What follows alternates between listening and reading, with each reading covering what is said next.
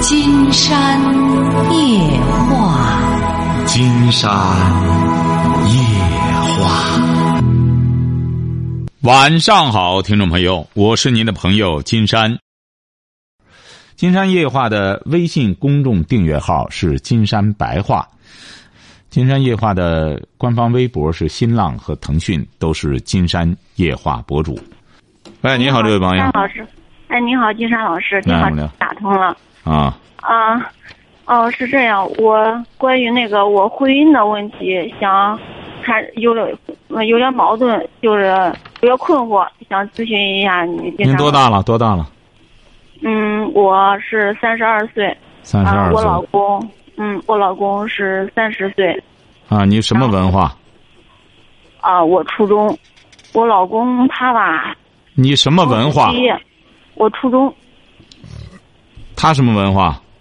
他嗯、呃算是小学吧，初中没毕业。嗯，嗯，现在我们有一个八岁的女儿，三岁。八岁八啊，说吧。八岁的女儿。嗯嗯，是这样，我们现在在做一个就是那个做生意，做一个那个呃小家电批发的生意。嗯嗯，哦，做生意的时候吧，我我老我就是我从我我姐就是我姐我娘家姐，然后那儿拿了啊二十多万块钱，然后开始把这个生意做起来了。嗯，现在是又后来做起来了之后，我和他又贷款贷了将近四十万吧。我的妈！然后现在，现在现在现在现在是，呃，做起来了，做起来了。现在是遇到遇到啥事儿吧？嗯、可能是那个，嗯、上面的领导赶我们本来做一个很大的区域，后来给我们划的很小，可能上面的领导发现我们的我我老公是经常智慧不行，还不知道是咋回事儿。我我我现在就是发愁，就是我老公的事。他呢，嗯、就是现在这钱，我从我娘家提过来这钱，现在做生意库存他也不让我管。我一说管理，他说你知道不知道？今天，呃，你你就是盘了库存，明天会变呀，会进会出呀。我说那我知道呀，但是你给我报个实数都行了。进呃就是进回来货了，你给我报个实数；出了你给我报个实数。我我一个月或者一星期去盘一下库存，他不让我管。而且呢，我呢，我我从我姐那拿过来这钱还不让我提，我一提就生气，一提就喝酒发酒疯。他呢，天天就是醉生梦死，天天都是喝酒，嗯，闲着没事晚上找他那伙伙计们喝酒。他呢，就是也很排挤我，生意做成了，很威风，就是这样心态，很虚荣。嗯，我现在对于他，我我心里没底儿。你这个做成了是个什么概念？你姐那钱还上了吗？没还，没还。不是，你姐那钱你肯定也得还人利息吧？你还得还人利息吧？得二十万呢。对呀，不是，你还了多少了？还你姐钱还多少了？一毛也没还，不让我提，我一提。不是不是不是，先别说这个，先别说这个，你俩都是没文化。贷款还了多少了？四十万呢？让他还，他每啊月还，贷款他还，他不是贷还的贷款，你这个生意干多长时间了？两年了，干两年了，你这个贷款还的是利息啊，还是本金都还上了？他他这种贷款就是，呃，贷到厂家的，就是本金带利息，每月都还。不是，你现在还了多少了？四十万呢？哦，那那都没月他还，他说他每月他还两不是三万，。他说你这两年，不是你这两年，你最重要的你得看这个，你这个债，你这一屁股债，你姐姐这边二十万呢，你这个生意你这不能叫做成了，你欠一屁股债不给人家，一毛还没还，甭说利息了，什么玩意儿，你这叫做成了吗？接近一百万，弄着弄着接近一百万，这玩意儿你砸里边，你啥时候挣回来？你得。是呀，我心理压力大你说还，做成了呢？你这这，你说这我我心理压力大，他天天也喝酒，也他也也也不懂道理，也不讲理。他朋友都说他不讲不论理，我也这个不能怪他，这个不能怪他，谁让你铺了这摊子的？谁让你扑拉着？他本身一个小学文化，你说人家也没这么大的胃口，是你到你姐那拿二十万，你姐是干嘛的？有这么多钱啊？我姐之前做生意了，然后我就说我们做生意了，然后那这个也不能怪你，怪你姐。他为什么要给你这钱？要不然我就说嘛，现在我们很多人干什么之后，就是一些不负责任的人，拿着钱到处乱乱乱砸，最终的结果把你给坑了。你瞧着吧，你俩再往下走试试吧。那边还喝酒干什？你这背的这么大的债。还他说还你那边四十万，这边二十万，你弄个众叛亲众叛亲离吧。小家电你哪辈子赚回来？哼！你说现在有多少人认小家电？一个手机全办了，现在还鼓捣这个呢。手机、收收音机什么玩意儿全有了，连电视都有了。你说现在看什么电视剧，拿着个手机一看全有了，连电视都不看了，你还弄小家电去？我现在是，如果不做，现在还是一个大窟窿。那你做，你也是大窟窿。你做只能窟窿越做越大。你这这个，他不是说，不是说不让你做，你得先，你得先关注的是，这个钱什么时候给人还上。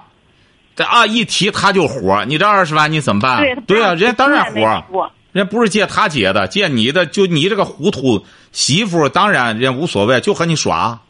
你你姐拿来就不给了。就很简单了，那赔就赔他这钱了，这个不能怪你老公。为什么？你姐这钱来的太容易了，你老公一看，对呀，我娶了你了，那你家里一点血也不出吗？当初拿多少彩礼啊？他家里呀，给你家多少彩礼啊？我们结婚早，就几千块钱。啊，对呀，你看，你这也我都简我我就觉得他们家人都老狐狸。买房的时候谈不谈不上老狐狸，这这个人就是这样，这个人就是弱弱者就弱肉强食嘛。你这你这这么弱，人家不得干什么你吗？那你当初看上他什么了呢？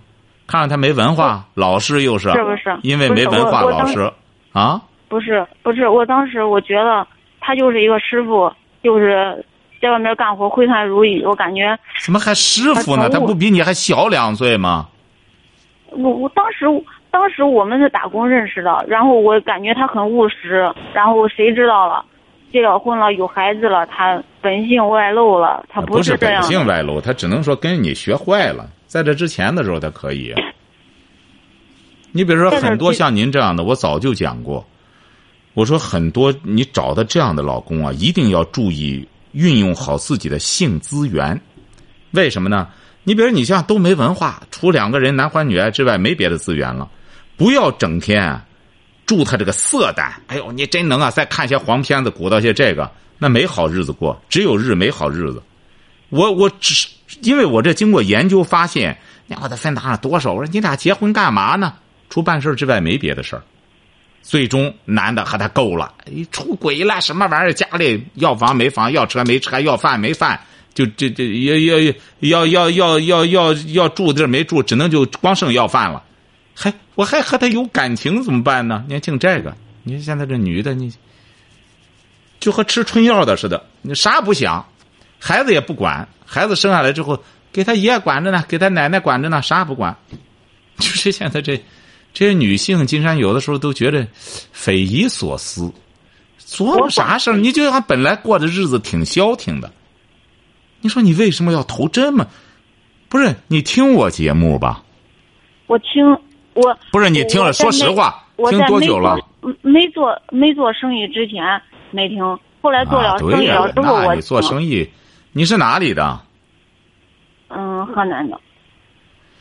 金山反复说过，我说这个创业一定要记住了，创业不要带上十万块钱，或者给爸妈要十万块钱创业去了，这不叫创业。你现在这个你不叫创业，你叫什么？你知道？你这个叫投资人，你不得了，你借着钱来投资啊！你这叫投资人。你看我们现在国家给这个创业者提供多大的福利。注册公司现在都不要钱了，为什么？国家也知道你没多少钱，过去都得五十万或者十万，现在不要了，就给你这个平台很低。你哪怕注册个公司，包个水饺，这样弄着从头开始做起来，不行。现在，非得弄上十万、二十万，你这叫创业吗？这叫投资啊！你没看现在这演员，连那黄晓明，也这花了不少钱了，整天在报纸上也宣传啊，我这看谁有项目啊？对呀，为什么呢？人家就当投资人了，为什么呢？因为这帮人来钱，他不是那种。经营得来的，他不是经商，因为人家演员吧，主要是靠出场费。加上这几年，鼓捣电影的又发财，那么人家赚上他几千万、上亿，那么他拿这个钱，他是不会再拿着这个钱去赚钱的，因为他不可能，他得导演他不会。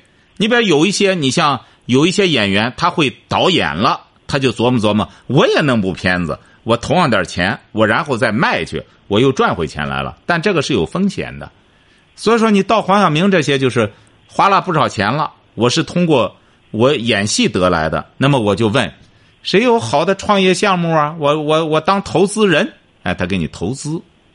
但是现在很多像您这样的朋友，初中文化、小学文化，借上姐姐的钱，贷款贷上四十万，你当投资人去，你这不是就是？我说的有道理吗？哦，你要让你老公想干家电可以，挥汗如雨的挣出五万块钱来，你就拿这个五万做本儿去创业就行了。他百分之三万非常珍惜。你看李嘉诚发财这个过程就成。李嘉诚发财就是从一点点的开始弄，谁给他谁给他投资啊？一开始，谁给他投？包括那个。台湾那个富商王永庆前两年刚去世的，我那时候去台湾的时候，他还带着他的员工跑步。你看人，老头就穿着个大裤衩子。后来他们说这台湾的首富，我那时候不知道他叫什么名字。我那时候去台湾比较早了，就是他是叫王永庆，说他就是这个。那时候他们说他没结婚，好嘛，现在一看一大堆孩子呢，哎说。这这这个这个这个人就很有意思，就是怎么着呢？就是人家是怎么发的财呢？原来就是，就是在那个米店里边打工，就是那时候台湾就是米店，谁来买米了，就和就和我们的粮店一样，打工呢。他作为小伙计，你明白吧？就是呃卖粮食，懂吧？嗯。哎。嗯。他特别能干。就是服务也好，后来呢，他就给老板干。他到了十四五岁的时候，他就是小学文化。王永庆，他就是他到十四五岁的时候，他就觉得，哎，这个米店这整个活我自己也能干呀。于是他就不再给老板打工了，就回到家里去，也开始给人家弄点米什么的。他没有他他没有本本钱呀。就开始从小开始做，然后让他弟弟帮着他一块做，没有本钱怎么办呢？买卖做不大，哎，人家就这样做。叔叔阿姨来了，那么你们以后不用来买了，不用到米店来了。你买的时候啊你就来捎个话，我们给你送了去。你看他俩年轻，十二三、十四五，小孩也不怕跑跑路。你看就这样。那么到他这儿来买米的人特别多，因为很多老人嘛，直接送到家里去。他们那个时候啊，台湾说还还那个米缸特别大，说那个米缸得需要清理，呃，清理啊，有的时候都得花都得花钱。人家他哥俩，谁买他的米，他的老客户，清理米缸这一块全免费。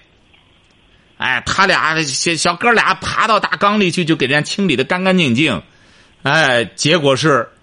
大家就都到他这儿来买米，你看做做做做就做大了，人家是这样干起来的。所有的这些大买卖人都是从小买卖开始做起来的，没有说我投资吧，投资的基基本上说白了，最终都是个大窟窿。更何况你俩又没有经商经验，又没有什么。我有个朋友，他就是搞家电的，他可是。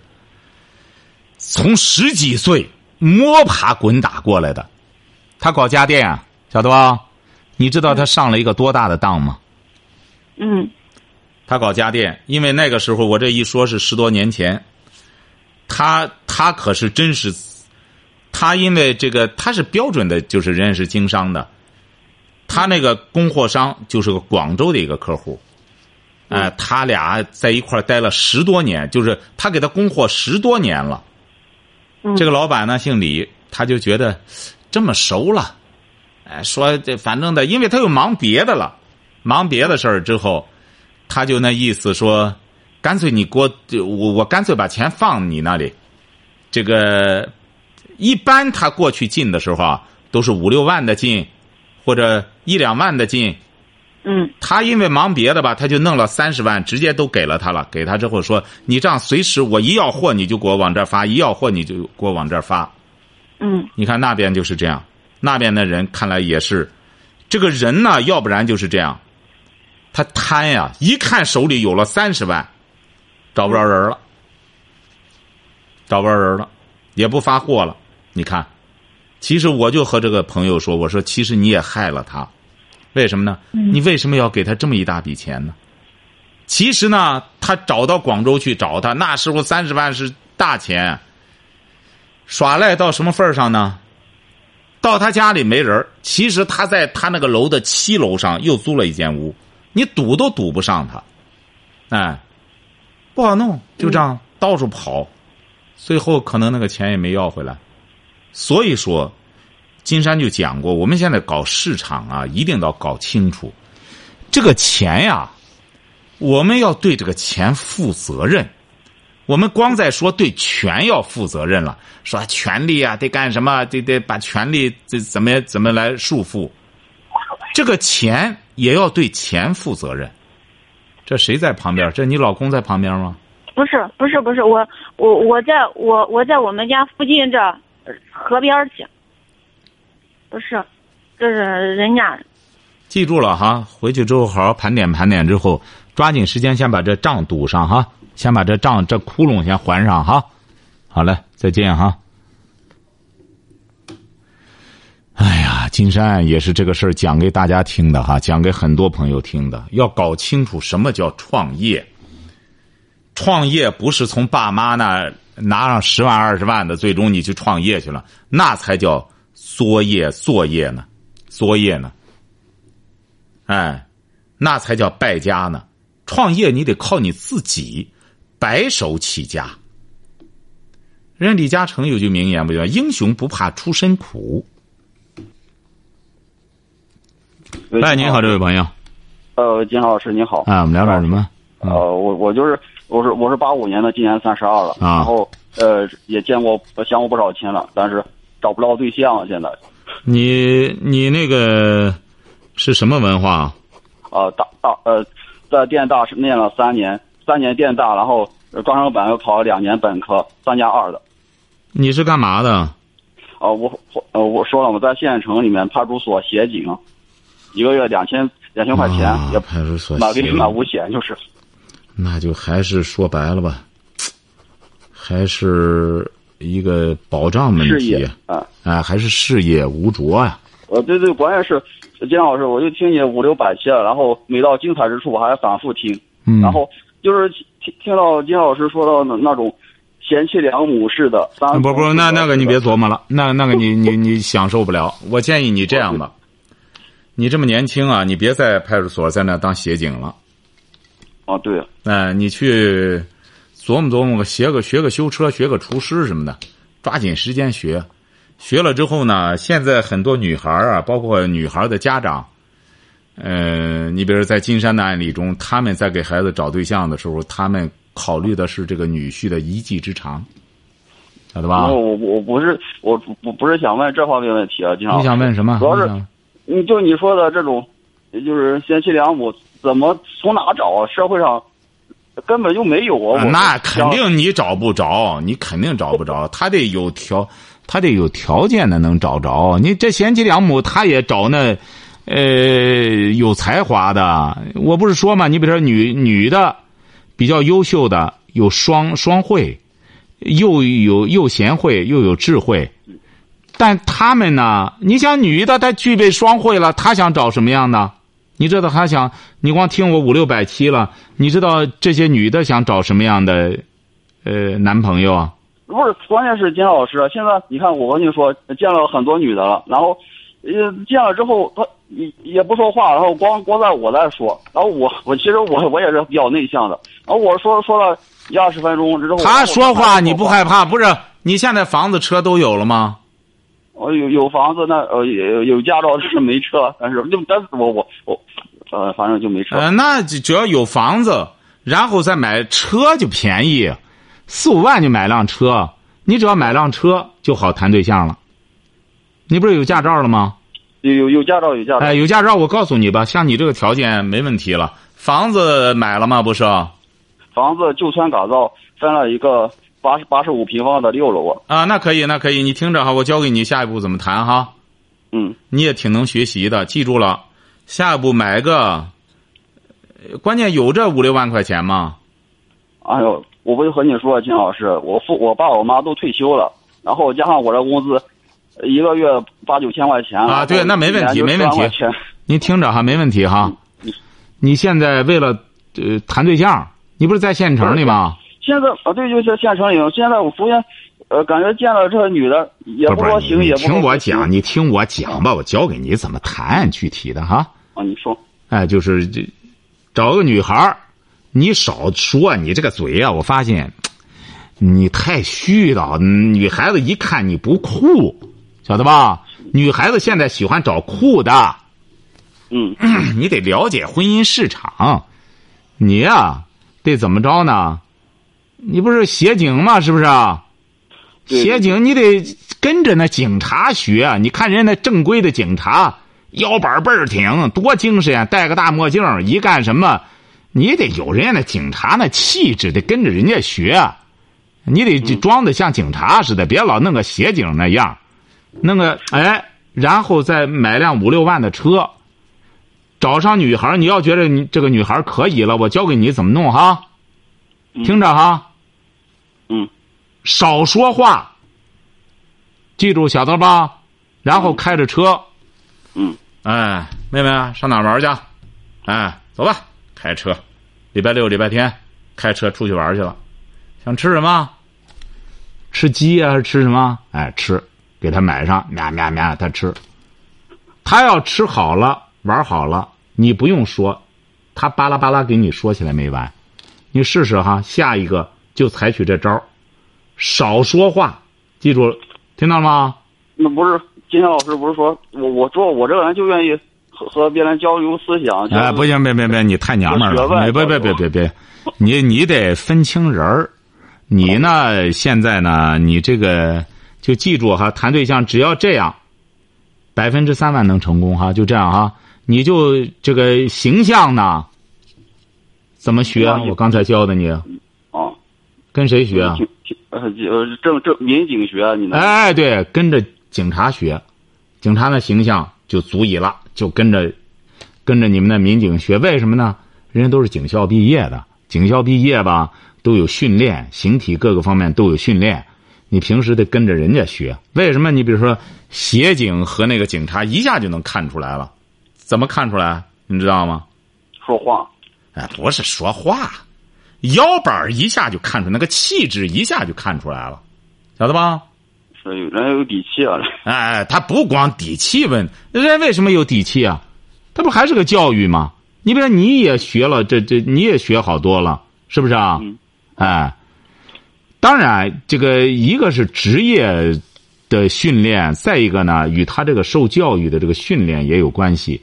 人家说近朱者赤，近墨者黑。那么你在派出所就跟着警察好好学哈。好了，再见。喂，你好，这位朋友。嗯，你好，金山老师。啊，我们聊点什么？我是在今年三月份给你打过电话的。嗯，我那时候说我老公要离婚嘛。哦。然后他就真的要跟我离婚了。你多大了？我二十八，他二十九。你俩结婚多少年了？嗯，我们谈了四年，结婚一年。嗯，你是干嘛的？你是干嘛的？我是就是在我们合肥这边嘛，然后我在这里呃，在一个人在家上班，他在外地上班。有孩子吗？没有孩子。结婚一年他就要和你离。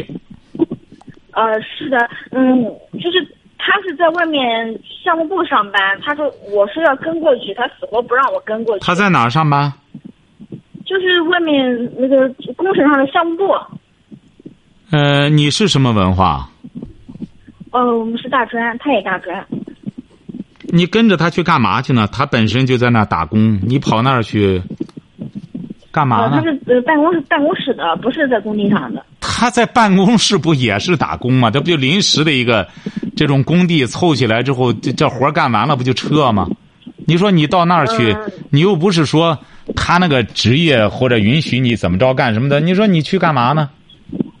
他都要和你离婚了，他怎么允许你去呢？我是在跟他去年闹离婚，还没有闹离婚的时候，我我老是拿这个吵架。我说两地两地了。那也就是说，你本来是拿这个吵架，他现在真和你离婚了。啊，是的。你说他这他这种打工在哪儿打不可以？你俩都在合肥也可以，他这不有意识的是和你分开的吗？呃，不是的，因为他单位比较好，比较稳定。虽然是流动性单位，但是他回合肥的话，嗯，找工作不太好找，因为他在那个单位已经干很多年了。那他一个月能挣多少钱呢？嗯，还可以，六七千吧。那你俩的家在哪里呢？安到哪里了？合肥。合肥，你也就是说你在你们的家里啊，买房子了，你俩？对，买的房子，我们淮安街呢。啊，他为什么要和你离婚呢？他又找别人了。嗯，我，他要跟我离婚，然后我还去找他了，呃，然后我无意中发现了他有另外一个微信号。啊，对呀，我这不说嘛，他还是有，不一定又和谁扯上了，又是。嗯，但是我加那个女的了，那个女的说她有老公有孩子，他们只是情人关系，说我老公老找她。啊，对呀。他俩不可能结婚的那种。那不结婚，但你老公他现在就是宁可和你离婚，陪那个女的，他也不愿和你在一块儿。现在他是这样。是的。对不对哈？对。他现在是宁可。业余时间，人家那个女的接待他一下，他可能觉得也也和比和你在一块儿更幸福。我是指的是性交的性更幸福。他挣那俩钱儿，他挣那俩钱儿，恐怕你也占不着便宜啊。嗯，在今年过年的时候，他钱都交给我。今年过完年跟我闹离婚了，钱就不给我了。他过年交给你多少钱啊？交给我就几万块钱嘛。交给你几万？两三万。哈，两三万，对呀。他一年能挣八九万呢，他给你两三万算什么？不就那个时候他需要你吗？他现在更重要的是，谁能满足他性生活的跟谁跑啊？你这好好的婚姻，你看他就要毁了。你这房子怎么办呢？他要和你离婚。房子他准备是我们卖掉，然后分分钱给我。他他的意思是这样的。哦，你为什么不离婚呢？他要离婚，为什么你对这桩婚姻充满了激情呢？我跟他谈了四年，他对我那四年的时候对我特别好。怎么好？嫁给他的。嗯，我可以这么说吧，谈了四年，那四年他对我嗯关心呀、照顾啊，包括他那四年里的工资都给我，平时每个月的工资都给我的。做的还是很不错的，包括那四年里我自己有生病，他也陪着我，帮我找。那四年，也就是说，他这四年这工资都给你，你也存了不少钱了。他一个月七八千。呃，没存多少钱，因为后期我们又买房又装修了，我也没存。就是呃，那四年里的经济是我掌管的在。啊，对呀。是。那你掌管着。掌管了。啊。现在经济不给我掌管了，那对呀，经济是他可能就觉得那个时候他他需要你啊。现在你比如说，他一旦性上超越了，他就你俩你俩，所以说最终还是个性情关系啊。很多男的就是这样，他就伺候好这女的，他主要满足他的一种性的需求。两个人谈很，你不光你这样，因为金山发现很多那种所谓的大大学生在学校里谈了四年又怎么毕业怎么着，有的还谈了八年都没谈到婚姻里去，因为就是两性关系，男的一旦有了新的发泄的资源，立马回来解除关系。所以说，两个人的思想一直没融到一块儿。我经常会举徐志摩和林徽因这个例子。你看，你这个思想要能融到一块儿的时候，他现在是坚决要离婚吗？挺坚决的。他的理由是什么呢是他的理由是什么？理由就是两个人三观不合，性格不合，无法过。你是到他医院、到他单位去闹的，闹了吗？我去他单位了，然后他躲我，他躲我，他就跑宾馆去住。我到他单位，我也我也也算是闹了吧。啊，对呀、就是这。你看你也挺猛，我估摸你得去闹了，哎，闹的结果，这种单位闹有什么意义？你甭说他是在那里就是，呃，打工了，你就他就是在那这个头，你闹也没用。他讲他一直没有起诉我，是因为聘请律师要花钱什么的。那你要不想离，你现在打电话什么意思吧？你问金山打电话想，金山老师能不能给我一个出个主意？我可以，你现在先不离，记住了哈，先不离就行。你现在先不离，也不要和他闹哈，看看他有什么反应，你再随时给我打电话。不要和他闹，好好的工作，你干好你的事儿，先不理睬他就行哈，先不理睬。